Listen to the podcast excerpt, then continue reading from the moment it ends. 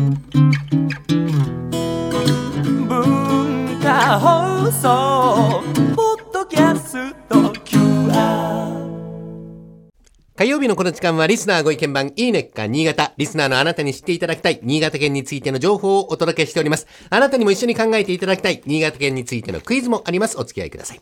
先週は佐渡の畜産ご紹介しましたが、今週も佐渡の話題。今日は佐渡のマグロ。これがテーマです。マグロ、いろんな種類がありますが、やはり最高級品はクロマグロですよね。生鮮魚介類として流通する場合、クロマグロは一般的に本マグロと呼ばれておりますので、こちらの方が馴染みがあるかもしれません。毎年、今頃から7月くらいまで佐渡では本マグロが水揚げされます。6月には定置網で漁獲された本マグロが佐渡の魚市場にたくさん並び始めます。大きいものですとおよそ150キロから200キロ。クレーンで釣り上げるような巨大な本マグロにも出会います。漁獲量の少ない本マグロの中でも、佐渡の漁港で水揚げされるマグロは、身の締まった質の良さと風味の強さで大変人気があります。佐渡のホテルや旅館、お寿司屋さんをはじめ、新潟県内の飲食店に出回るほか、築地にも直送されますので、首都圏でも食べることができるんですね。佐渡で取れる味わい深い本マグロ、一年のほんのわずかな時期にしか食べることができないので大変貴重です。そしてさらに今日ご紹介するのが、佐渡で取れる魚を使って新しい商品を作りたいとして、新商品を考案したシーサイドファクトリー株式会社。こちらの会社が開発したのはなんと、魚の生ハムです。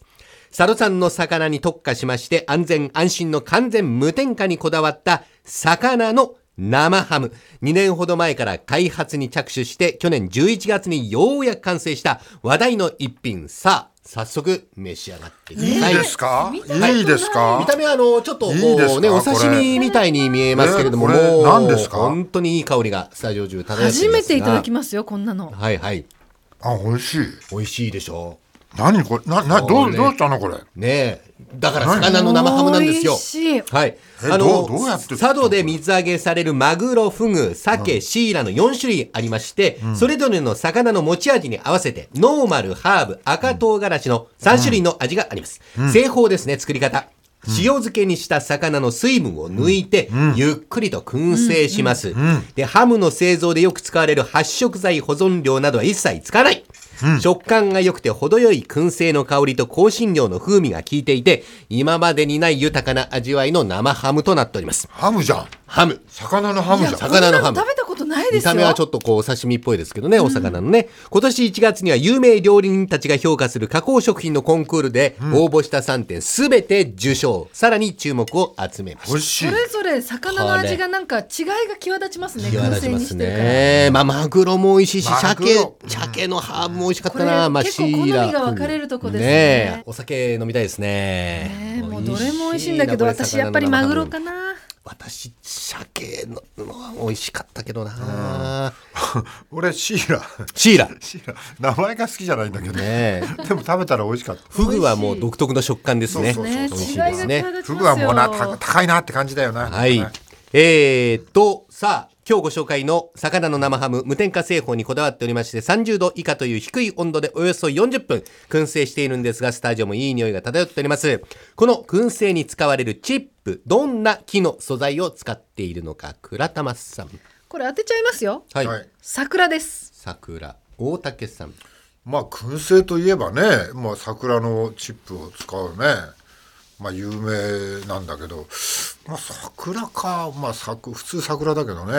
でも新潟だからな。うんじゃあ、俺、ま、うん松。松。えー、倉玉さん、桜、大竹さん、松、正解はあるんでしょうか？正解は、倉玉さん、当てました。桜のチップです。やっぱり桜か。無農薬栽培の山桜を使いまして完全無添加を実現しております。手の込んだ製法、佐渡産の素材の良さをより引き立てております。佐渡の本マグロは6月が最盛期。6月と言いますと、佐渡の肝臓祭りがあります。これは日本一の飛島肝臓の大群落がある大野亀を舞台にしたイベントで、6月12日日曜日に開催されるんですが、黄色い花が一面に咲き誇る美しい景色、圧巻なんですけども、ここにカラー写真があるんですけども、まあまあ鮮やかな黄色ですね、この。うわ、本当だ。肝臓。ねはい。